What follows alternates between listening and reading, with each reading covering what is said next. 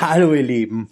Heute bei mir zu Gast im Balus Talk ist die ähm, Autorin und Journalistin, Politikwissenschaftlerin ähm, Mechthild Hennecke. Ich freue mich drauf, mit ihr über ihre ja, ähm, Karriere zu sprechen. Zum einen und zum anderen natürlich über ihren allerersten ähm, äh, Roman, den sie geschrieben hat. Ach, mein Kosovo. Viel Spaß wünsche ich euch. Okay. Liebe Mechthild Hennecke, vielen Dank für die Interviewzusage und einen schönen guten Morgen nach Berlin. Naja, gut, ja, wir haben schon mittags. Guten Morgen. Guten Morgen. Ähm, ich habe mich gefreut, als ich ähm, angefragt worden bin, ob ich nicht eins deiner Bücher oder beziehungsweise dein Erstlingswerk rezensieren möchte.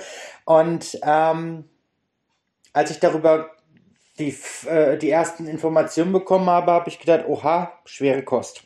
Aber da kommen wir gleich drauf zu sprechen, denn ähm, neben deinem Erstlingswerk bist du ja freiberufliche Journalistin Du bist Trainerin, Beraterin, Dozentin. Und jetzt kommt ja das Besondere, warum ich das mit der äh, Journalistin so an den Anfang gehoben habe.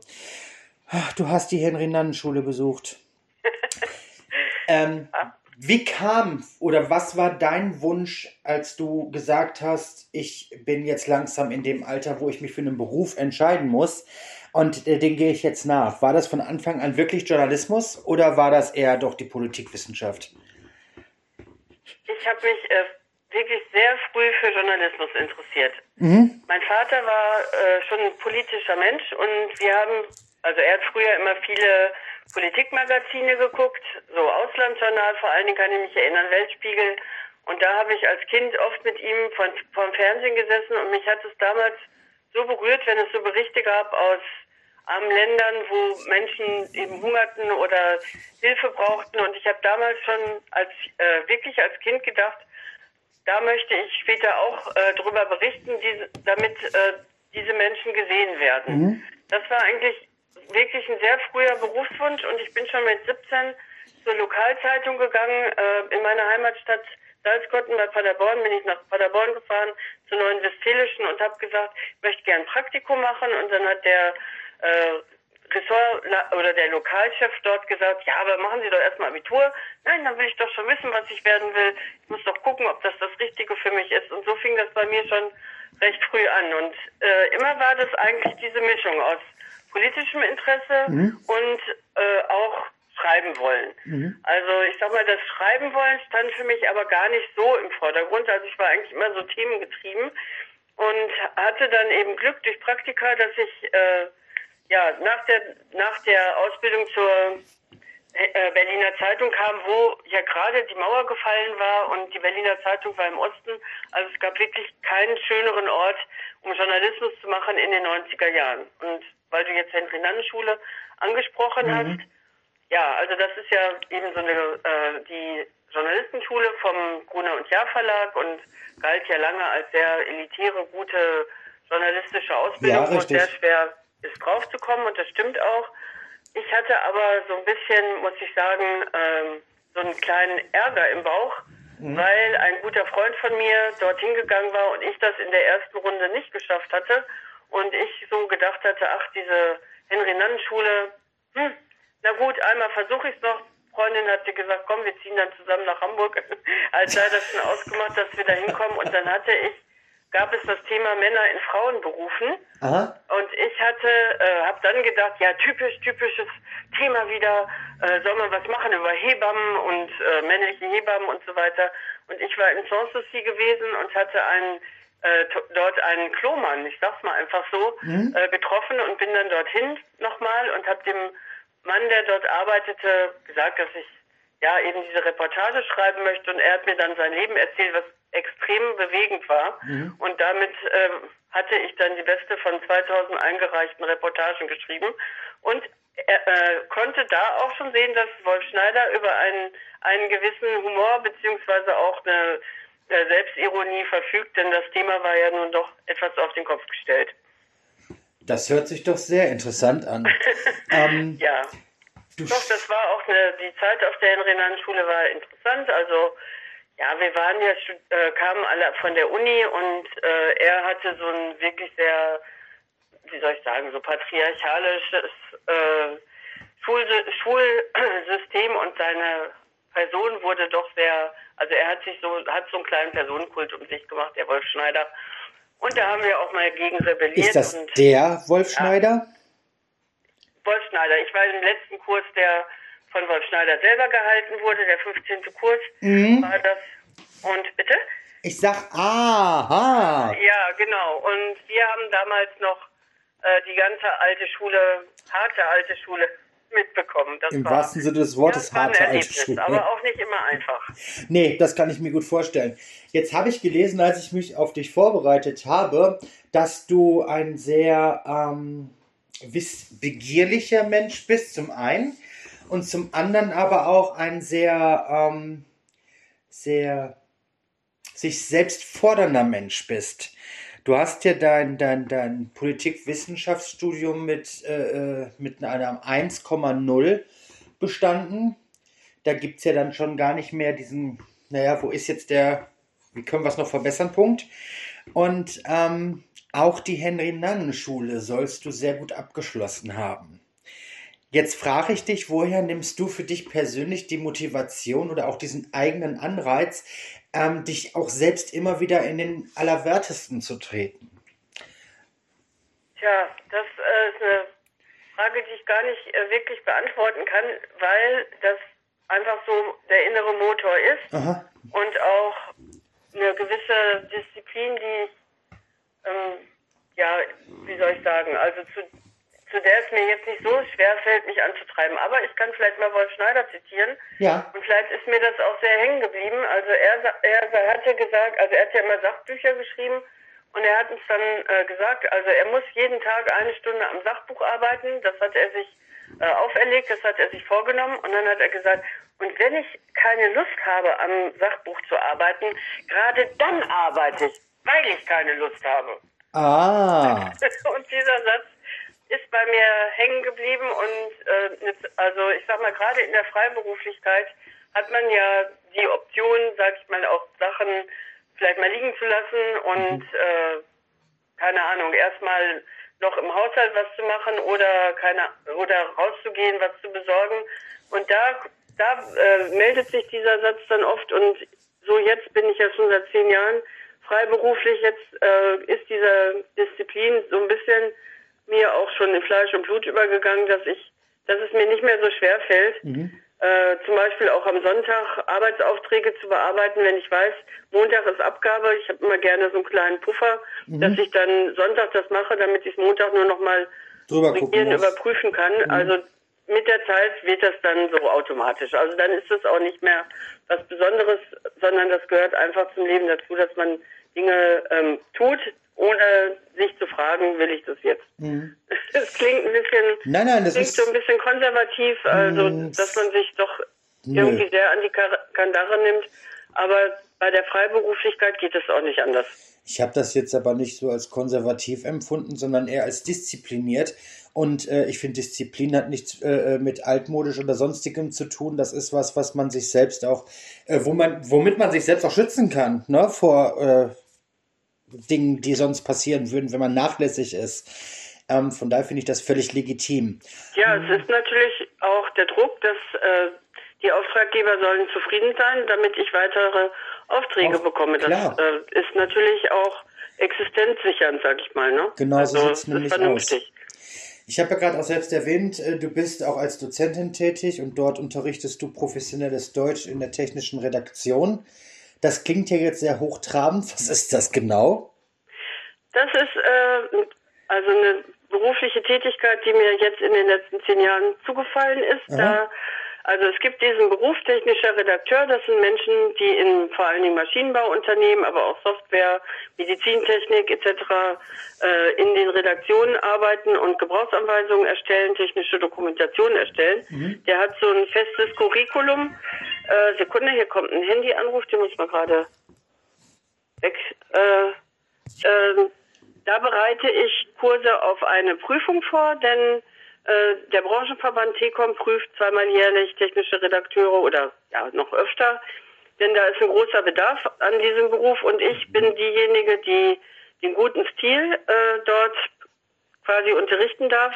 Und das ist, passt auch wieder gut zur Henry-Nannen-Schule, denn obwohl in der technischen Redaktion auch andere Regeln gelten, die Wortwiederholung zum Beispiel sind dort erwünscht mhm. und so weiter, äh, kann ich doch vieles auch äh, nochmal von Klarheit, Eindeutigkeit und so weiter, was ich so selber ähm, schon in den 90ern in der in Renantenschule gelernt habe, wieder nochmal anbringen. Und das ist, also ich sag mal, äh, es ist ein groß, also ein breit angelegtes Curriculum von Kognitionspsychologie, wie lernt der Mensch eigentlich, ja. bis hin zu Grammatik, Rechtschreibung.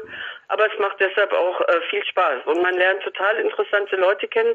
Die in den Kursen gibt es immer vom Übersetzer bis zum Piloten hatte ich schon, also äh, Menschen, die halt in der Weiterbildung jetzt einen neuen Weg einschlagen und das macht auch auf dieser sozusagen dieser menschlichen Ebene unheimlich Spaß, mhm. denn ja, also ich bin natürlich immer viel mit Journalisten in Kontakt gewesen und so weiter, aber so aus diesem technischen Bereich Menschen zu treffen, das ist war für mich auch was Neues und habe ich auch selber viel gelernt. Das kann ich mir gut vorstellen. Hm, du hast vorhin selbst erwähnt, du hast bei der BZ gearbeitet, sieben Jahre lang. Ähm, ich denke mal, dass du da auch sehr viel fundam äh, fundamentalistisch gelernt haben wirst. Ähm, war für dich denn nicht der Wunsch, da weiterhin als angestellte Journalistin zu arbeiten? Oder war für dich irgendwie immer schon klar, du möchtest definitiv auf eigenen, komplett auf eigenen Beinen stehen, dein eigener Chef sein und für dich selbst verantwortlich? Ich wollte, ja, also ich, äh, ich habe leider nicht so einen Plan gehabt. Also der, auch leider, weil manche Menschen haben ja so einen Lebensentwurf und folgen dem. Ich hatte das nie und ähm, das stimmt, dass ich eigentlich von Herzen äh, Journalistin war und natürlich auch in der Festanstellung viele Möglichkeiten hat, hatte, wie zum Beispiel auch tolle Dienstreisen. Also Berliner Zeitung ist ja eben im äh, Osten die Regionalzeitung, wollte ich nur noch mal einmal kurz sagen, dass Gerne. nicht mit der Springer BZ das zu verwechseln mhm. ist. Also ich konnte da zum Beispiel auch gerade war ich zweimal in Sarajevo und dann war ich mal, habe ich andere Dienstreisen gemacht. Also das war toll. Aber äh, die Bosnien-Krise, also der Bosnienkrieg von 92 bis 95, der hat mich doch so aufgerüttelt, der hat mich so ähm, berührt und ich hatte geradezu ein schlechtes Gewissen, dass ich äh, immer nur vom Fernsehen gesessen habe, während dort wirklich ganz schlimm, also schlimmes Leid passierte.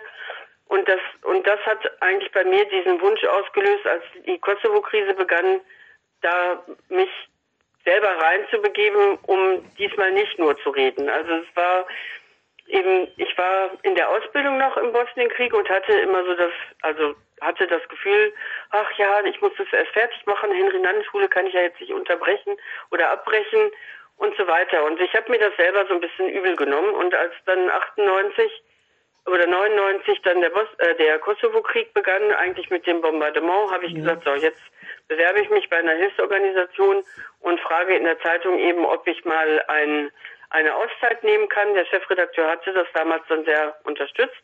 Und so bin ich dann da reingerutscht. Also ich bin dann äh, erst nach Albanien gefahren und weil der Krieg dann schon vorbei war, bin ich dann selbstständig immer mit einem Brotlastwagen von Kukes äh, in den Kosovo gefahren und habe mich dort bei Hilfsorganisationen als Freiwillige beworben und war dann bis äh, quasi von Juli bis September im Kosovo als Freiwillige. Und das war schon für mich extrem äh, be beeindruckend und auch in gewisser Weise belastend. Also ich habe wirklich sehr viel Leid dort gesehen und erlebt. Und das wollte dann weiter bearbeitet werden. Und so kam es eigentlich, dass ich dann immer wieder nach Möglichkeiten gesucht habe, im Kosovo Aufgaben zu übernehmen. Ich war dann in der Wahlvorbereitung für die OSZE 2001 und 2002 habe ich dann durch wirklich ein, ein, eine wunderbare Fügung die Chance bekommen, äh, bei der UNO anzufangen in der Pressestelle, was wirklich für mich, äh, also ich, ich kann es sagen, das war für mich die beglückendste berufliche Zeit in meinem Leben, weil ich so vieles vereinen konnte von dem, was ich immer tun wollte. Ich wollte ja immer gerne auch sehr, äh, wollte gerne irgendwie politische Verhältnisse verbessern. Ich wollte mich gerne einbringen. Ich reise total gerne. Ich bin mhm. unheimlich gerne unterwegs. Konnte dort ja auch, äh, konnte dort ja dann auch nochmal neue Kultur kennenlernen, nochmal neue Sprachen lernen und ja, und vielleicht auch an kleinen Stellen das eine oder andere bewirken. Wobei natürlich äh, die Realität da immer hinterm Idealismus zurückbleibt. Also da, das, das habe ich im Laufe der Jahre auch gelernt und bin etwas zurückhaltender heute mit solcher Art Idealismus. Das kann ich mehr als nachvollziehen. Du hast neun lange, ich denke mal auch schwierige sowie schöne Jahre in, äh, im Kosovo verbracht, hast dort beruflich ähm, für dich neue Wege gefunden und hast aber auch dort Menschen, Familien, Kinder, Leid, zertrümmerte Häuser, Straßen, was auch immer gesehen. Ähm, hat dich das nicht auch selbst als, als, als Mensch äh, ein bisschen mitgenommen? Sehr, also wirklich sehr. Ich habe, als ich 1999, also da war die stärkste, die stärkste äh, Prägung, als ich zurückkam von meinem ersten Einsatz, ich war in Jakova äh, gewesen, das mhm. ist eine kleine Stadt im Westen von Kosovo, die an der albanischen äh, Grenze quasi liegt. Und dort war sozusagen jeder Mann, der dort lebte, war im Verdacht, UTK-Soldat zu sein, mhm. weil äh, die viele, viele Lager von der UTK waren eben direkt hinter der Grenze. Waffentransporte gingen über diese Grenze. Und in dieser Stadt wurden 2000 Männer verschleppt die bis heute nicht wieder aufgetaucht sind und eigentlich war jede Familie betroffen. Mhm. Die Stadt war wirklich verwüstet. Da war ein Markt, der war runtergebrannt direkt im März äh, 1999 und die äh, die Bewohner dieser Stadt waren hochgradig traumatisiert. Und ich habe da wirklich auch selber äh, eine tertiäre, sagt man ja vielleicht selber, so eine Art tertiäre Traumatisierung äh, erfahren, wenn man eben mit vielen direkt Betroffenen genau. eines Konflikts spricht und sich da vielleicht auch einfühlt, äh, nimmt, nimmt ein das mit oder, oder das hat mich sehr stark mitgenommen. Ich habe jetzt, als ich äh, letzt, äh, vor zwei Wochen hatte ich so ein kleines Treffen organisiert, um die Premiere des Buchs äh, zu feiern. Da hatte mhm. ich äh, Fotos dann digitalisiert, um so ein paar Fotos aus der Zeit 99 zu zeigen. Mir fiel es wirklich immer noch schwer, die Bilder anzugucken, weil ich kam damals zurück. Ich konnte auch gar nicht das hier so teilen. Meine Freunde, die konnten sich da ja auch nicht so reinversetzen. Das kann man auch nicht, wenn man sowas eben nicht gesehen hat. Und ich habe dann gefastet. Ich habe äh, Exerzitien gemacht, mhm. also äh, fünf Tage Schweigen. Ich weiß nicht, ob du das schon mal gemacht hast. Nee. Das, das ist so ein, also das hatte ich in Dresden. Äh, da gibt es so ein Jesuitenkloster, die das anbieten dann schweigt man und hat eine Stunde am Tag, wo man mit dem ähm, Mönch spricht. Mhm. Und in der Stunde, der, der hat zu mir gesagt, oh, Sie haben aber viel Bedarf im Gespräch. ich habe das wirklich irgendwie sehr viel, dann platzte alles so aus mir raus. Ich wusste selber nicht, wie ich damit äh, mit dem ganzen Schmerz, sag ich mal, umgehen sollte. Ich hatte aber im Flugzeug jemanden kennengelernt aus dem Kosovo der in Berlin lebte und mit dem ich mich dann äh, immer wieder getroffen habe, um auch darüber zu reden, weil wirklich, also meine Freundin nach dreimal, ja, ich habe dies gesehen und das gesehen und dies gemacht, äh, war für die das Thema vielleicht in gewisser Weise auch abge, äh, abgearbeitet ja. und für mich aber nicht. Und naja, ich denke, dass ich dann, als ich 2008 zurückkam, ähm, so ein, eine, äh, ein gutes Stück schon bearbeitet hatte und durch das Buch sicher auch nochmal vieles bearbeitet habe. War für dich, als du noch im Kosovo warst, klar, dass du deine dort erlebten ähm, Dinge verarbeiten möchtest, indem du ein Buch schreibst? Oder ist dir das erst in Deutschland bewusst geworden, dass du dieses zu Papier bringen musst? Nee, das habe ich schon äh, 2006, äh, glaube ich, entschieden oder 2000. Ja, ich denke schon, vielleicht sogar schon früher, als ich äh, die, die, den Vorbild, das Vorbild für den Protagonisten kennengelernt habe, ja. habe ich äh, eigentlich so vielleicht nach einem Jahr oder so, 2004, 2005 gedacht, man, ey, diese Geschichte, die müsste man echt mal aufschreiben. Und dann, nachdem diese Idee äh, geboren war, habe ich eigentlich von Anfang an gewusst, dass ich das auch mache. Und habe schon im Kosovo dann angefangen, Interviews zu führen mit äh, nicht nur ihm, also der mir sehr, sehr viel erzählt hat, sondern auch mit Politikern, die an dem Krieg beteiligt waren, mit Zivilisten, mit anderen Soldaten und habe notizbücherweise ähm, Interviews gesammelt und später, als ich dann in Berlin war, hatte ich, habe ich dann auch erstmal sozusagen nur so eine Basis äh, Basisjob, äh, zehn, elf Tage die Woche, äh, im Monat, elf Tage die Woche, genau, äh, elf Tage die Woche angenommen. Nimm mich damit, auch immer. Im Monat angenommen, damit die, also damit quasi Miete und alles abgedeckt ist und habe dann in den ersten Jahren ganz intensiv das, äh, das Buch dann geschrieben, kann ich mhm. sagen, vielleicht so bis, also neben der Arbeit dann halt so drei Jahre, drei, vier Jahre hat das schon gedauert, weil, wie ich vorhin schon gesagt habe, dann mal 100 Seiten wieder wegfielen und genau. neue 100 Seiten dazu kamen und dann nochmal ein Literaturseminar gemacht wurde, wo nochmal ein Tipp gegeben wurde und nochmal bearbeitet. Schreiben ist ja auch ein Handwerk. Ne? Ja, das definitiv. Ist, ich habe immer gedacht, das äh, kommt dann aus der Seele und dann ja. ist es auf dem Papier. Aber nee, nee, also da muss man auch vieles lernen. 23.11. im ähm, Palm Art Press erschienen. Ähm, dein Erstlingswerk und ähm, es stehen, ich habe das Buch ja, ich bin ja sehr glücklich, dass ich das Buch auch habe. Ähm, auf der Rückseite steht so schön geschrieben, das sind zwei kurze Rezensionen von einer Journalistin und einem Schriftsteller, die ich ganz, kurz, ganz gerne ganz kurz rezitieren möchte. Und zwar steht da zum einen geschrieben äh, von einem Schriftsteller aus Berlin. In dem Roman von Mechthild Hennecke dringen wir tief in Verstand und Herz eines jungen Kosovaren ein. Das Buch bietet wichtigen Gesprächsstoff. Und von einer Journalistin aus Berlin geschrieben, das Buch ist fesselnd, vor allem seine Hauptfigur Taras Galani. Er ist ein Held, den man gerne zum Freund hätte, auch in guten Zeiten. Hm, jetzt stelle ich mir das richtig spannend vor und äh, äh, äh, zum einen spannend, zum anderen aber auch aufregend und zum dritten emotional anspannend, wenn man das, wo man so viele Jahre dran gearbeitet hat, letztlich herausbringt. Mechthild, wie ging es dir? Äh, ja, das war sehr auffühlend. Also sehr, sehr auffühlend, häufig beim Schreiben. Ähm, da ich ja auch viel dann abends geschrieben habe, sind da schon ein paar Rotweinflaschen bei leer getrunken worden.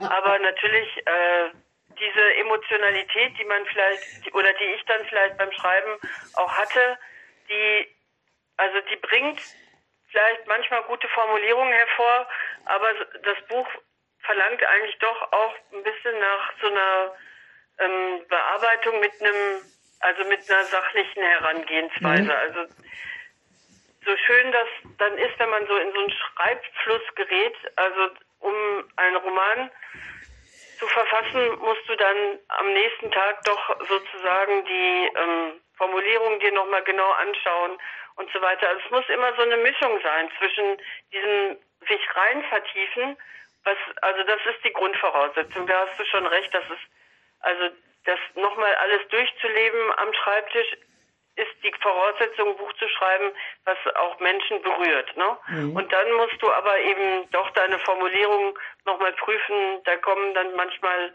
ach so blöde Dinge wie Wortwiederholungen, weil man gerade sich in irgendeinen Begriff verliebt hatte ja, beim Schreiben oder Füllwörter, die nochmal verstärken sollen, was man sagen möchte. Dann kommt nochmal sozusagen so eine Art äh, ähm, literarischer Prozess, der so danach im Nachgang folgt. Und mhm.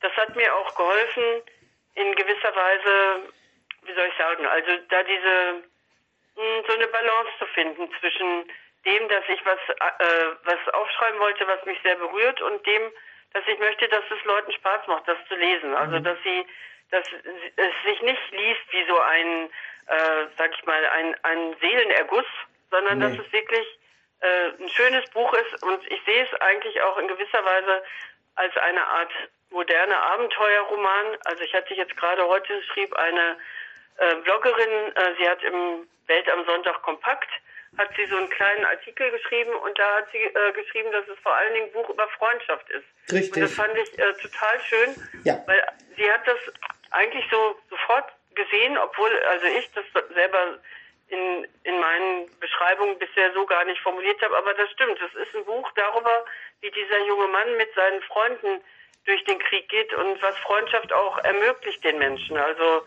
es, also es sollten so ganz viele verschiedene Aspekte da reinkommen und da, ja, da, dafür habe ich dann, denke ich, auch so lange gebraucht, dass das wirklich in diese Form jetzt gekommen ist, dass ich, als ich es zum ersten Mal in der Hand hatte, wirklich das Gefühl hatte, jetzt habe ich auch ein Kind bekommen.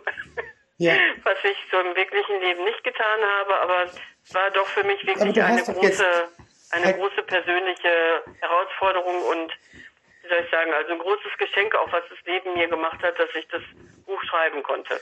Du hast ähm, das gerade so schön gesagt, dann ist dein Baby halt etwas später gekommen und halt nur in Papierform, ist ja auch gar nicht so schlimm.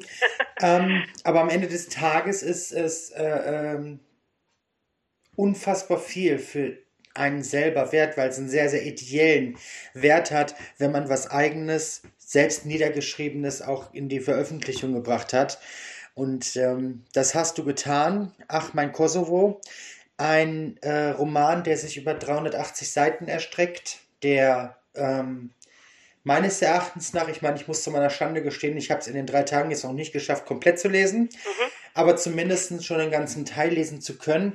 Und für mich persönlich, das hatte ich dir auch eingangs gesagt, anfangs, äh, wenn ich so mit dem Prolog angefangen habe zu lesen, erst gedacht hatte, oh, oh, oh je, ob ich das überstehe, komplett zu lesen, das weiß ich nicht so ganz. Ähm, aber dann kurze Zeit später aber auch direkt äh, wieder diese, diese, dieses Verlangen danach hatte zu lachen, weil eine, eine schon ähm, doch gut lesbare Suffisanz drin war. Aber genau wiederum ein paar Zeilen später man auch gesessen hat und erstmal total bedächtig nachdenken muss, weil man eben auch sich vor Augen führen muss, dass es wirklich über eine ganz, ganz lange Zeit hinweg in diesem Land Menschen gab, Familien gab, Kinder gab, wer auch immer, ähm, die ganz, ganz hartes und starkes Leid erfahren mussten. Ich finde aber, du hast, man darf auch nicht vergessen, du bist zum einen keine äh, Schriftstellerin, zum anderen bist du auch äh, äh jetzt keine äh, äh, Journalistin, die 25 Bücher schon geschrieben hat. Das ist dein allererstes Buch und ich finde, dafür hast du das in einer solchen schönen, flüssigen Schreibweise geschrieben, dass selbst wenn man nicht damit betroffen ist und auch politisch oder, oder, oder, oder wie auch immer sich mit irgendwelchen The Thematiken beschäftigt, trotzdem in der Lage ist, das Buch zu lesen und zu verstehen. Und ich finde sehr gerne. Und ich finde, das ist das Wichtigste. Hm, das Buch hast du ja ähm, aus Erzählungen zu, zum größten Teil, eines jungen Medizinstudenten geschrieben, mhm. der ähm, aus dem Kosovo stammte, mhm. aber in Berlin lebte. In äh, Bad Neuenahr, lebte der. Also der lebte im, ich kann, Ja, ich kann meine Schrift nicht lesen, tut mir leid. Der, kann ja mal passieren. Ich konnte meine Schrift jetzt nicht lesen, der lebte natürlich nicht in Berlin, da lebst wieder du. Auf jeden Fall ähm, ist er ja Eben Auf jeden Fall in Deutschland lebte er. Er lebte in Deutschland mhm. und er ist aber in den Kosovo zurückgegangen, um äh, sich, äh, ich weiß jetzt nicht, was die UCK, UCK ist. also die Kosovo-Befreiungsarmee. Ach, genau, doch die. Befreiungsarmee. Äh, sich deren anzuschließen, um eben diesen Elend ein ja, Strich durch die Rechnung zu machen. Das stimmt. Er hat ähm, viel aufgegeben, er hat viel gekämpft, aber am Ende des Tages hat er genau das gemacht, was viele vielleicht machen würden. Er hat mit Freunden zusammen für die Freiheit gekämpft. Mhm. Ähm, Stimmt. Er hat ja aber auch im Kosovo dann relativ schnell wieder diesen Drang danach gehabt, eben meine Hilfe wird gebraucht. Ich bin Medizinstudent. Ich kann mein Know-how, was ich in Deutschland erworben habe, hier umsetzen. Ja. Ähm, wo hast du ihn wann kennengelernt und was hat dich dazu bewogen, ihn als Protagonist für dein Buch zu nehmen? Also ich hatte, äh, als ich in Pristina gelebt habe, äh, einen, also einen Bekannten, der hatte wiederum einen Bruder, der an Leukämie erkrankt war. Mhm. Und ich hatte äh, von einer Caritas-Mitarbeiterin dort erfahren, dass es eine Möglichkeit gibt, Menschen äh, zur Behandlung ins Ausland zu bringen. Und dass diese Möglichkeit äh, realisiert wird durch einen Mitarbeiter in der UTK Nachfolgeorganisation. Das ist jetzt ein bisschen kompliziert. Also es gab diese mhm. Kosovo-Befreiungsarmee und nachdem der Krieg vorbei war, kam ja die UNO in den Kosovo und hat dort die Verwaltung äh, geführt und hat dann entschieden, dass die äh, ehemaligen Kämpfer aus der UTK natürlich auch, mit denen musste man was machen und man hat sie eben in eine neue Organisation übernommen, die hieß äh, Kosovo Schutzkorps. Das war so eine Art technisches Hilfswerk, Mischung mit so leicht militärischen Zügen, aber nicht wirklich militärischen Zügen. Auf jeden Fall war so eine Auffangorganisation. Ja. Und da war der äh, Naim Badici im Medizinbataillon, inzwischen stellvertretender Kommandeur. Und der hatte durch seine Deutschkenntnisse, äh, weil er ja eben in Deutschland studiert hatte, ähm, Verbindung zu Bild hilft. Jetzt ganz aktuell war ja gerade wieder am Wochenende die große Gala und wie wir gesehen haben, sammeln die unwahrscheinliche Mengen an Geld ein. Ja, richtig. Und äh, die organisieren dann eben solche Behandlungen von äh, Patienten aus, aus armen Ländern in Deutschland. So, und da hatte Naim die Verbindung und deshalb hat die Frau von der Caritas mich zu ihm geschickt äh, ob ich, dass ich dort vielleicht frage, ob da der Bruder von meinem Bekannten dort auch ins Ausland mhm. gebracht werden kann zur Behandlung der Leukämie. So, und dann bin ich dorthin, kam dann, äh, weiß ich noch wie heute, also es war so gegenüber von einer Schule in Pristina, so ein kleines Haus mit äh, einer Treppe, die so sozusagen in den Garten herunterführte, lag so etwas tiefer. Und dann, ja, ich hätte gern Naim Badici gesprochen, salutiert. Also die anderen salutierten mhm. natürlich nicht. Und dann wurde ich in sein Büro geführt und auf einmal sitzt mir da ein junger Mann gegenüber, der perfekt Deutsch spricht äh, mit mir. Das hatte ich im Kosovo in der Form auch äh, noch nie erlebt, obwohl im Kosovo fast jeder kann irgendwie ein bisschen, also nicht fast jeder, aber viele können dort durch äh, diese große Menge an Gastarbeitern, die ja. in Deutschland, Österreich, Schweiz gab, auf jeden Fall hier saß einer, der wirklich nochmal eine, wie soll ich sagen, eine ganz eigene Gruppe, eigene Klasse hatte und erzählte, erklärte mir dann alles, wie die Prozedur ist für die Behandlung im Ausland. Das Bild hilft, vor allen Dingen Kindern hilft. Ja, mhm. wissen wir ja eigentlich auch, ein Herz für Kinder. Mein Bekannter fiel da altersmäßig raus, aber welche anderen Optionen es für ihn gibt. Und so kamen wir über diesen Fall ins Gespräch. Und ich war natürlich total fasziniert und fing auch, also natürlich habe ich jetzt nicht beim ersten Mal gleich nach seiner Geschichte gefragt, aber dass er eben in Deutschland war und er hatte auch immer so ein bisschen Sehnsucht nach Deutschland, kann man schon sagen. Vor allen Dingen Skat spielt er total gerne und ich kann auch Skat spielen, allerdings nicht so gut wie er und das war dann später manchmal ein kleines Problem, wenn ich mal wieder nicht mitgerechnet habe, äh, welche Karten schon gefallen waren. Auf jeden Fall haben wir so uns kennengelernt und ich habe dann, äh, ja, erst hatte ich ähm, viel beruflich zu tun, aber dann habe ich ihn nochmal angerufen, dann haben wir uns zum Kartenspielen verabredet und überhaupt kennengelernt und ja, so entstand dann diese Freundschaft und es war wirklich seine Geschichte, dass ich gedacht habe, das kann doch eigentlich gar nicht sein. Der, der war ja damals noch nicht mal mit dem Studium fertig. Er hatte noch nicht mal das Physikum und du als Krankenpfleger, du weißt ja, was, was das bedeutet, wenn man äh, also erst das Studium begonnen hat. Er hat aber so wie du mhm. als Krankenpfleger in Bad 9a im Krankenhaus gearbeitet. Ja. Und zwar hatte er in äh, Pristina schon eine äh, Medizin, äh, so eine Fachschule besucht und hat sogar in Deutschland die Anerkennung als Krankenpfleger bekommen. Ach schön. Und konnte, genau, und konnte dann in, hat dort lange in der Notaufnahme gearbeitet, hat dann später sogar noch in, in so einem äh, äh, Privatkrankenhaus, wo ähm, Thrombosen, Venen, Krampfadern äh, behandelt wurden, ja. als OP-Pfleger gearbeitet, weil er einfach, er ist einfach ein wahnsinniges Medizintalent.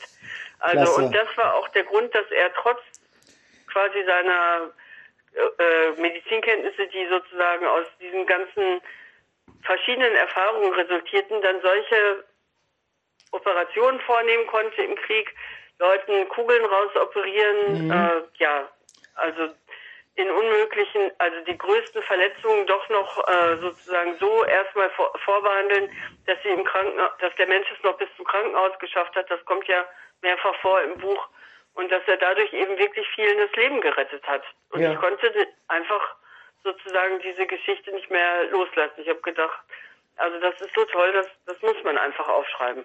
Da gebe ich, so gebe ich dir voll und ganz recht. Ich denke mal, dass da aber auch ganz viel ähm, äh, Journalismus hintersteckt, dass man da die Neugierde dann auch nach vorne prescht, dass man äh, eben auch sehr, sehr viel erfahren möchte. Nicht nur äh, äh über die, Umgeben, die Umgebung, sondern wirklich auch über den Menschen an sich.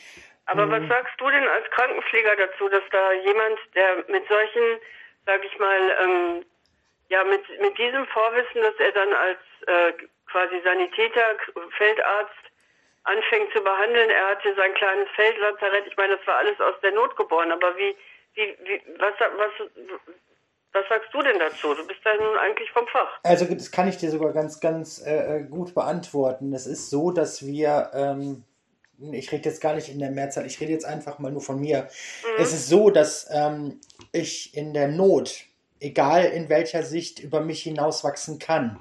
Ähm, ja. es ist auch durchaus schon so gewesen, dass ich eine Trachealkanüle legen musste, obwohl ich dazu offiziell gar nicht befähigt bin. Was ist das jetzt? Dass eine äh, Trachealkanüle ist, um, äh, wenn jetzt zum Beispiel jemand einen Erstickungsanfall Erstickung. hätte mhm. oder was, was Großes verschluckt hat, was eben die Atemwege und die äh, Speiseröhre verschließt, dann müsste ich einen Luftröhrenschnitt setzen. Mhm. Und das dürfen wir als Krankenpflegepersonal eigentlich gar nicht, weil wir das überhaupt nicht lernen. Mhm. So, aber im, im Zuge der Zeit, ich mache das, ich mache das jetzt seit 21 Jahren, ähm, lernt man das ein oder andere alleine schon nur durchs Zuschauen.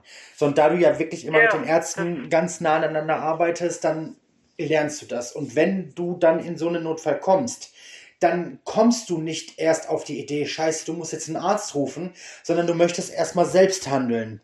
Mhm. Und du wächst echt über dich hinaus. Was du dann nachher äh, äh, oder was das nachher mit dir macht, ist eine ganz andere Sache. Aber in dem Moment funktionierst du einfach. Und du weißt, wenn du jetzt nicht hilfst, dann kann dieser Mensch jetzt, jetzt in dem Moment versterben. Und ja, wenn das genau aber dann, ich sag jetzt mal, ähm, so gelaufen ist, wie es laufen muss, sprich, dass der Mensch eine Atemerleichterung hat, dass du vielleicht sogar die Möglichkeit hast, den gesperrten Gegenstand zu entnehmen, entfernen und äh, äh, dass die Kanüle vernünftig sitzt und dass du wirklich dafür gesorgt hast, dass der Mensch weiterleben kann, dann hast du erstmal das Gefühl, wow, du hast es geschafft. Rekapitulierst du aber und denkst darüber nach, was du vielleicht vor zwei, drei Tagen gemacht hast, dann sitzt du auch da und denkst dann, wow, Traust du dir das? Hast du, wie, wie, wie kommst du auf so eine Idee? Du bist Krankenpfleger. Du mhm. hast offiziell gar nicht die Befugnis dazu. Du bist über deine Befugnis hinausgegangen. Du mhm. hast viel mehr geleistet, als du eigentlich darfst. Mhm. Aber am Ende des Tages muss ich dir sagen, wie gesagt, ich gehe jetzt ins, äh, im Februar nächsten Jahres, bin ich 22 Jahre dabei und ich muss dir ganz ehrlich sagen, ich würde es jedes Mal wieder tun. Weil, ähm, ich, ich, ich, also ich denke mir das immer so, der Körper, der Körper, die Hände und der Geist machen nur das, was sie letztlich sich auch zutrauen. Ich glaube okay. nicht, mhm. dass ich irgendwas machen würde, wo ich genau weiß, dafür bin ich einfach, das kann ich nicht.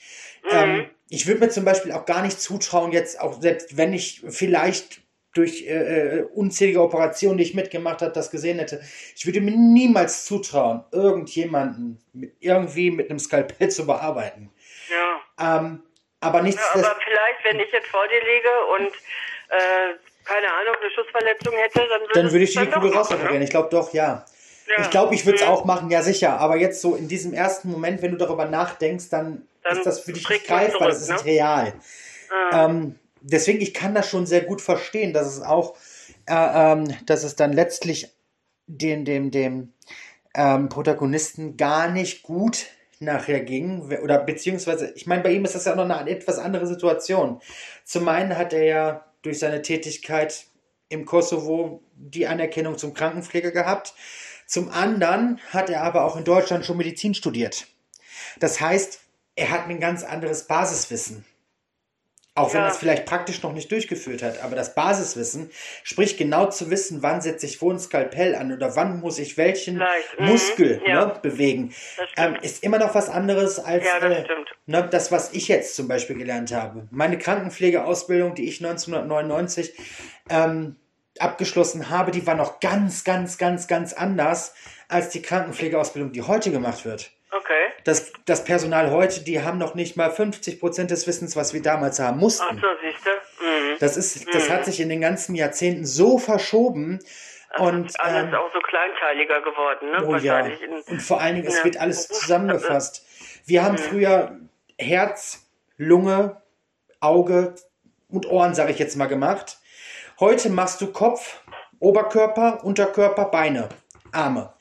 Und es wird alles zusammengefasst. Es wird einfach nur noch äh, auf die, ich sag mal, wichtigsten Dinge geachtet. Wir haben damals mhm. zum Beispiel, bei uns war das ganz, ganz normal, dass wir neben der intramuskulären und äh, äh, intravarialen ähm, Injektion auch impfen dürfen. Ach so, echt? Mhm. Das durften wir damals. Wir haben es damals gelernt. Das heißt, wenn ne, Leute im Krankenhaus kamen und keine Masern, Mumps, Röteln, was auch immer hatten, dann durften wir die verimpfen. Heutzutage ist das so, dass du als Krankenpflegepersonal nur noch mit einem Spritzenschein Injektion setzen darfst, beziehungsweise impfen darfst. Mhm. Deswegen mhm. ist ja jetzt auch wieder die große Diskussion bei dem großen C-Thema, dass mhm. die Pflegefachkräfte nach einer intensiven Einarbeitung und, Ein- und Schulung verimpfen dürfen. Das hätten wir, wir brauchen das damals nicht. Wir haben es in der Ausbildung gelernt. Die haben uns gezeigt, wie wir nachher die äh, äh, Nadel zu setzen haben, welchen Punkt wir fixieren müssen mit den Händen und ähm, wie wir dann eine intramuskuläre, sprich in den Oberarm Gesäßmuskel oder aber auch eine in die Armbeugenvene injizierte mhm. ähm, Spritze zu setzen haben, Blut abnehmen mhm. und so weiter und so fort. Das mit dem Blutabnehmen hat sich ja nicht geändert, außer eben, dass die heutzutage nichts mehr großartig machen müssen. Die müssen ja nur noch das Butterfly legen. Ähm, mhm. Bei uns war es damals halt etwas anders. Ähm, mhm. Deswegen, ich kann da echt gut mitfühlen, dass es deinem Protagonisten da auch nicht so ganz wohl bei war. Aber ja. am Ende des Tages ähm, weiß ich nicht, ich glaube, der Mann, der sollte echt für, keine Ahnung, für so einen Friedensnobelpreis oder was weiß ich nicht vorgeschlagen werden. Denn das, was er gemacht hat, ist, das, das, das ist mit dem Wort das Dankeschön. Toll, das. Das ist so. Das ist aber auch mit diesem Wort Dankeschön oder, oder auch mit dem, äh, ich zolle ihm Respekt, damit ist es nicht getan. Machen wir uns mhm. nichts vor. Der hat sein Leben riskiert, er hat sein Leben auf, auf den komplett anderen Weg gesetzt. Ähm, er hat die sichere Zukunft in Deutschland verlassen, um eben sein seinen Menschen, seinen Leuten, seiner Familie zu helfen und letztlich dafür sein eigenes aufs Leben zu, äh, auf, auf, aufs Spiel zu setzen. Das stimmt. Du das, hast. Das war ja genau der, das, was mich auch. Also und äh, jetzt mal darüber über all das hinaus ist er einfach auch ein ganz äh, warmer und herzlicher Mensch, ein richtig toller Freund. Also den ich äh, ja, als ich im Kosovo war, hatte ich natürlich auch mal irgendwie, zum Beispiel hatte ich mal eine stärkere Infektion, wo er dann mir jeden Tag eine Infusion gelegt hat. Ja. Man kann sich in jeder Beziehung auf ihn verlassen. Er ist einfach wirklich was Besonderes, das muss ich sagen. Ich ähm, glaube aber, dass er das Gleiche auch in dir sehen wird, weil äh, äh, das ist nicht selbstverständlich. Ähm, naja, machen wir uns da nichts vor. Machen wir hier keine Butter vor die Fische. Äh, machen wir mal Butter bei die Fische, so rum. Du hast auch deine sichere Zukunft in Deutschland aufgegeben und bist neun Jahre in den Kosovo gegangen. Auch du hättest dabei ums Leben kommen können. Auch du hättest dabei an irgendeiner schweren Krankheit versterben können. Weil ne, die medizinische. Ich habe daran aber auch nicht gedacht. Und ich meine, es kann einem alles ja auch in Deutschland passieren. Es ja. ja kein Krieg, als ich dort, dort war. Richtig. Das, äh, ich will, also ich möchte eigentlich nicht, dass ich, äh, dass meine Zeit dort so jetzt äh, zu, also das, das darf man nicht jetzt zu, also es ist natürlich eine Art äh, Risiko, was man eingeht. Andererseits habe ich für, sage ich mal, die Vereinten Nationen gearbeitet. Ich hatte natürlich doch im Hintergrund eine ganz starke Organisation. Ich hatte Stimmt. ja diplomatischen Status in dieser Zeit und so weiter. Also ich hatte wirklich auch viele Vorteile. Ich möchte nicht, dass ich, äh, dass das so in so eine Ecke gerückt wird, dass ich da mich Weißt du, wie ich meine? Also, ja, nein, so meinte ich das. Also das ich meinte das jetzt nicht Also ich habe wirklich äh, eine beruflich tolle Zeit gehabt und äh, diese Ge Aspekte von Gefahr und Verzicht, die manche meiner Kollegen, glaube ich, auch noch stärker bewertet haben, die schienen mir immer eigentlich zu vernachlässigen gegenüber den vielen schönen Dingen. Du hast ähm, dir in diesen 380 Seiten eine beziehungsweise auch zwei Fragen gestellt. Ich weiß jetzt nicht, ob du die beantwortet bekommen hast. Ja. Wofür lohnt es sich zu kämpfen? Zum einen und zum anderen, was macht das mit einem? Dass ja, dieses, das was macht das mit einem, haben wir jetzt gerade auch breit und lang ähm, ja. besprochen. Aber hast du für dich denn die Antwort bekommen, äh, wofür lohnt es sich zu kämpfen? Ja, also es, ist, es lohnt sich zu kämpfen. Äh, für doch für Freiheit und für Ja, kann man für Menschlichkeit überhaupt kämpfen? Ja, kannst du, definitiv. Also dafür lohnt es sich zu kämpfen. Es ist, es lohnt sich zu kämpfen. Ich hatte so, äh, ich hatte ein Interview mit dem Kosovo-Fernsehen und hatte dann gewagt zu sagen, jeder Krieg ist falsch. Und da äh, ist mir die Moderatorin dann doch etwas, äh, was, sie kritisieren äh, den, äh, den Kampf für Kosovos Freiheit. Ich so, nein, so möchte ich das nicht sagen. Also mhm. Ich möchte eigentlich sagen, es, es kann Situationen geben, in denen der, äh, in denen der Griff zur Waffe, sag ich mal, ein, eine Option ist, die, die vielleicht unabdingbar ja, die, ist. Die, die für manche die einzige ist und die sie wählen wollen. Aber der Preis ist in jedem Fall extrem hoch. Auch für die Menschen, die jetzt keine anderen gerettet haben, aber vielleicht als Soldaten Menschenleben genommen haben. Also kommen diese Situationen in den Träumen zurück. Also nicht genau. bei jedem Menschen. Ich habe auch das sehen können im Kosovo, dass äh, mancher, der dasselbe erlebt hat wie Naim, also seine engeren Freunde, ganz entspannt nach dem Krieg war. Naim war nicht ganz entspannt. Er, es hat immer noch in ihm gekämpft, kann man vielleicht sagen. Ne? Ja, klar. Äh, andere hatten da überhaupt keine Probleme und haben sehr schön nach vorne geguckt und ihre Zukunft, äh, sage ich mal, auf diese oder jene Weise in die Hand genommen, ohne das äh, Vergangene noch groß äh, zu überle darüber nachzudenken. Ja. Da ist auch wieder jeder Mensch unterschiedlich. Aber ich denke, so bestimmte Werte verbinden uns doch alle Menschen. Und ein, ein Wert ist doch, dass Leben erhalten werden muss und das Leben schützenswert ist. Der dir und, recht, ja. und der Soldat ist eigentlich in einem, in einem Kampf, sagen wir mal, in einem Kampf ist Leben, ne-, Leben zu nehmen, ist sein, ist seine Aufgabe. Richtig. Das stimmt, definitiv. Das stimmt mhm. definitiv. 23.11. Hm, ist dein Debütroman veröffentlicht worden. Ich habe bei Instagram gesehen, ich habe dich da gefunden. Ja. Dass man dort oder dass du dort auch ähm, in einer ganz kleinen Runde dein Buch ähm, mehr oder weniger vorgestellt hast. Und ähm, du hattest, ich glaube, das war letzte Woche auch eine kleine Signierstunde. Ähm, Achso, ja, das war mal, als das Buch äh, als das Buch her herauskam, quasi ja, genau. aus der Druckerei kam. Genau. Das war toll. Mhm. Richtig. Und man sieht dort eine äußerst zufrieden wirkende und glückliche Mechthild Hennecke. ähm, war das für dich auch so ein Stück weit Erleichterung, dass es endlich raus ist und dass du endlich das Ganze mit vielen, vielen Menschen teilen kannst? Ich muss sagen, in gewisser Weise war es für mich ein Glück so eine, fast wie eine Überraschung. Ähm, so komisch das klingt, also als ich äh, das Buch geschrieben habe, dieser, dieser Moment, dass das Buch mal in meinen Händen liegt, mhm. den habe ich mir nie so konkret vorgestellt. Mhm. Und als dieser Moment dann da war, war das einfach so eine richtig große Freude. Also in dem, in dem Sinn war ich so ein bisschen wie so ein Kind. Ah, oh, jetzt ist es da. Diesen also Blick hast du auch vermittelt. Also, ähm, es war jetzt nicht so nach dem Motto, jetzt habe ich das abgeschlossen ja. und äh, wie schön, endlich ist es geschafft, sondern es war eine große Aufregung, was passiert jetzt als nächstes. Genau, das wäre nämlich jetzt auch meine Frage gewesen. Ja. Und zwar, ähm, könntest du dir oder, oder, oder also ich, ich gehe davon aus, dass du das äh, bestimmt auch schon für dich geplant hast, ähm, kannst du dir denn vorstellen, nochmal ein Buch zu schreiben?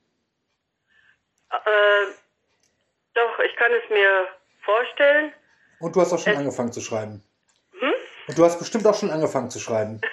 ich habe ich hab tatsächlich, äh, war ich sehr, äh, wie soll ich sagen, ich wollte das erstmal, ich hatte irgendwie das Gefühl, vielleicht auch so wie, fast wie so ein Aberglaube, ich muss erstmal gucken, was passiert mit Ach, mein Kosovo bevor ich äh, den sozusagen vielleicht ein anderes Buch oder vielleicht auch eine nachfolgende mhm. Erzählung zu Ach mein Kosovo, bevor ich das anfange. Also ich habe irgendwie gedacht, ich muss erstmal sehen, was die Welt äh, zum Buch sagt, bevor ich mich hinsetze, um äh, sozusagen konkret anzufangen. Mhm. Ähm, ja, weil wenn wenn ich ein Buch schreiben würde, würde ich schon die, äh, sozusagen Ach mein Kosovo Band 2 schreiben, weil das ist ja für mich eigentlich dann das Heimspiel, weil ich also dann, ab, das Buch endet ja am 9. Juni 1999. Genau. Die Serben Waffenstillstand unterschreiben. Und äh, genau, und danach folgt ja dann die Zeit der internationalen Mission, der internationalen Verwaltung. Und da kenne ich mich ja natürlich noch mal viel besser aus. Also da, da kenne ich mich eigentlich sehr gut aus, weil ich ja da, da sieben Jahre gearbeitet habe in dieser Verwaltung. Und das zu schreiben, darauf würde ich mich freuen, wobei äh, der Taras wahrscheinlich schon dann weiter die Hauptfigur bleibt und äh, man halt seinen Lebensweg verfolgt. Also was macht er denn dann mit seinen Erfahrungen und äh, wie geht es für ihn weiter? Welchen Weg geht er? Geht er zurück nach Deutschland? Geht er, bleibt er im Kosovo? Also so. Das kann das, ich. Aber konkret habe ich das jetzt noch nicht äh, begonnen. Ähm, meine Verlegerin fragte mich jetzt auch schon und sagte, hey, du willst ja wohl weitermachen. Und dann habe ich gedacht, oh, hm, ja, vielleicht sollte ich mal äh, anfangen, darüber nachzudenken. Ja, richtig. Ich habe mir nämlich aus ähm, deinem ersten Band, aus dem Uhrwerk Ach, mein Kosovo, habe ich mir ähm, Feedback herausgeschrieben, okay. was du bekommen hast ähm, zum Buch Ach, mein Kosovo. Und zwar hat dort jemand geschrieben, beim Lesen verpasste ich die U-Bahn-Station oder feuchte Taschentücher waren Talismane für den weiteren Weg. Das hatte dir eine Freundin oder ehemalige ja. UN, im UMIK mit ihr Kollegin gesagt. Sie hat endlich den Konflikt verstanden. Ja, das stimmt. Und deine Verlegerin, die Catherine J. Nicely, ist ja auch sehr, sehr zufrieden mit dem Buch. Auch das ist eine äh, Dame, die in Instagram zu sehen ist, wie glücklich sie dein erstes Buch in der Hand hält, als du das gerade signiert hast. Und ich glaube, eine zufriedene Autorin und eine glückliche Verlegerin ist genau die passende Symbiose, um weiter zusammenzuarbeiten. Ähm, ich kann das wirklich nur jedem, jedem einzelnen Hörer und jeder einzelnen Hörerin empfehlen, sich einfach mal dieses Buch zu gönnen. Ähm, es ist, wie gesagt, im Pomart Press Verlag erschienen, kostet, ich glaube, 24 Euro. 20 Euro. Oder 20 Euro, ich weiß das gar nicht so genau. Ähm, ja, 25 Euro, genau. Und ähm, lohnt sich definitiv, um einfach auch mal die Geschichte eines wirklich involvierten jungen Menschen zu verstehen, aus der Sicht, die er zum Tragen bringt und zum anderen die Geschichte einer deutschen Journalistin, die für eine lange Zeit dort gelebt hat und eben die Geschichte für sich entdeckt hat. Ähm, Ganz lieben Dank für die schöne, schöne, diese schönen Worte. Vielen, vielen Dank. Ich wollte mich eigentlich zuerst bei dir bedanken, aber gut. Nein, wirklich. Also äh, ich, ich, ich sehe, also wie du, wie du dich da rein vertieft hast und also es ist für mich äh, immer noch ein großes Geschenk, ähm, das zu erleben, dass ich mit dem Buch, äh, also dass das Buch in, Interesse findet ja. und Menschen sich vielleicht auch wieder für diesen Konflikt interessieren, aber auch so grundsätzlich nochmal diese Fragen aufwerfen. Ne? Also Genau, das ist die Intention, die ich auch ne? jetzt damit vermitteln wollte, weil es ist ganz, ganz wichtig. Ich habe dir auch eingangs gesagt, ich bin weder Journalist, noch bin ich Interviewer, noch bin ich Redakteur oder sonstiges. Ich bin Krankenpfleger und bin irgendwann vor, ich glaube, acht Jahren da reingerutscht, als man mich darum bat, eine äh, Schauspielerin zu interviewen. Und ähm, aus diesen, ich mache das mal so eben, sind jetzt Stand heute 2762 Interviews geworden.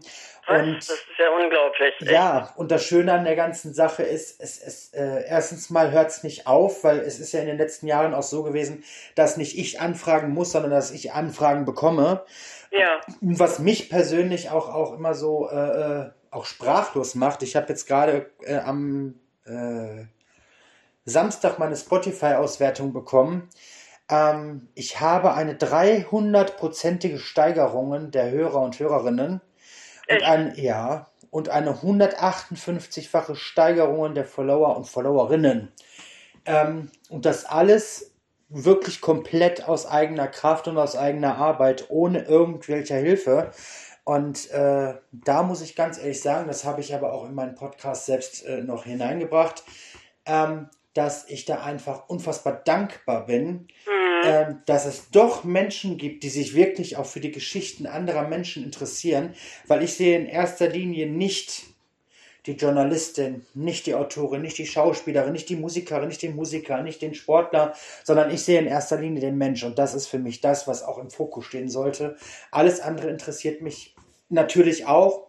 Das Einzige, was man bei mir nie hören würde, sind irgendwelche Geschichten, die in irgendwelchen Boulevardpressen gestanden haben, ähm, die ich dann nochmal aufwärmen würde. Weil das ist einfach nicht mein Ding, das möchte ich nicht, dafür gibt es andere Leute, das können die gerne machen, aber ich nicht.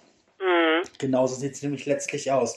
Deswegen war es für mich auch ein Geschenk, als ähm, Buchkontakt mich angefragt hatte, ob ich nicht Lust habe, dein Buch zu rezensieren mhm. und äh, ob ich nicht Lust habe, den Kontakt zu dir aufzunehmen, um eben mit dir aus erster Hand über das Buch zu sprechen. Und da bin ich dankbar, dass Buchkontakt mich angefragt hat. Schön. Das ist so. Schön. Ja, also Richtig. ich wünsche weiter ganz viel Erfolg mit deinem Podcast. Ich finde deine Art, äh, mit Menschen zu reden, mit mir zu reden, ist was Besonderes. Es ist sehr äh, zugewandt. Es ist aber auch, du bringst deine eigenen Gedanken ein und das ist einfach äh, ein richtig tolles Gespräch, was man hier führt. Vielen Dank. Ich danke dir auch ganz herzlich.